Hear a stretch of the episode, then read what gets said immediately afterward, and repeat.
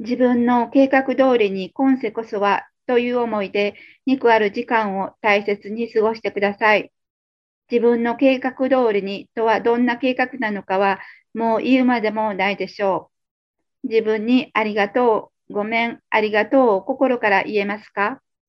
自分たちの心のふるさと、宇宙を思ってください。母なる宇宙へ思いを馳せてください。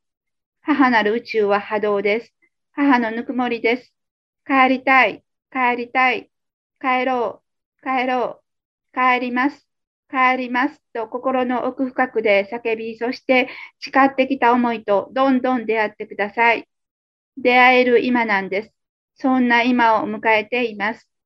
大家留吉の意識の世界に心の針を向けて合わせていくことを、それがたった一つの喜びの道を自分たちに示していることを学ばせていただきました。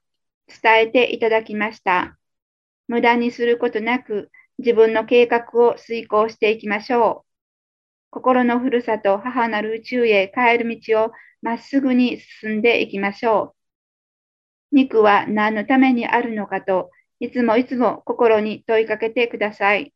その問いかけがまっすぐに心心に響いてくるときを、これからどなたも迎えると思います。その瞬間、どう応じていくかということだと思います。